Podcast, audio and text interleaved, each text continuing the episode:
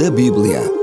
A sua história, povos, cidades e personagens. Mundo da Bíblia com Samuel Ayres.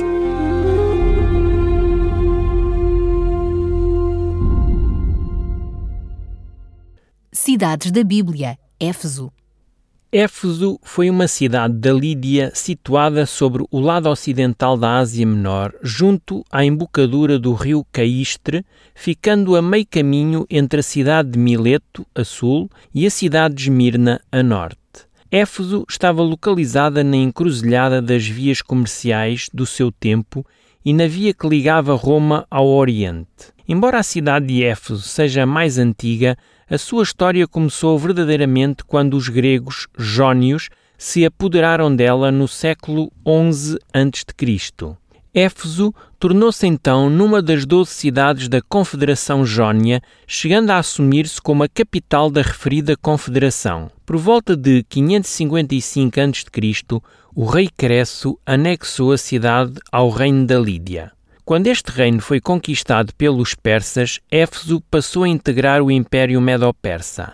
Com a conquista deste império por Alexandre Magno, Éfeso ficou sob o domínio grego-macedónio. Em 286 a.C., Lisimaco, general de Alexandre, alargou consideravelmente a cidade. Os romanos, depois de vencerem Antíoco Magno em Magnésia, apoderaram-se de Éfeso e ofereceram a cidade a Euménio II, rei de Pérgamo.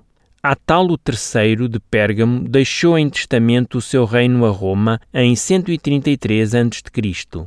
Assim, Éfeso voltou ao domínio dos romanos, que fizeram dela a capital da sua província da Ásia. Éfeso era a sede do célebre templo da grande deusa Artemis, também conhecida como Diana. A cidade foi muito danificada pelo terremoto de 29 d.C., mas o imperador Tibério reconstruiu-a integralmente. No entanto, a cidade acabou por ser abandonada mais tarde, quando os aluviões do rio Caístre assorearam totalmente o seu porto. Em Éfeso vivia uma grande comunidade de judeus. Por isso, foi com naturalidade que, no fim da sua segunda viagem missionária, quando ia a caminho de Jerusalém, Paulo fez uma breve visita a Éfeso e, pregou na sinagoga local.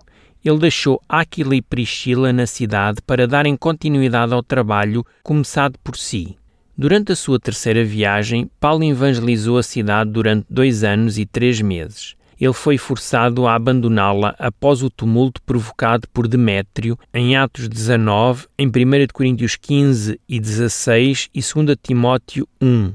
No entanto, Paulo deixou Timóteo em Éfeso para dirigir a igreja local, Timóteo 1.3. Mais tarde, quando voltava da Europa para Jerusalém, Paulo convocou os anciãos da igreja de Éfeso para um encontro em Mileto. Nós encontramos isso em Atos 20, 15 a 17.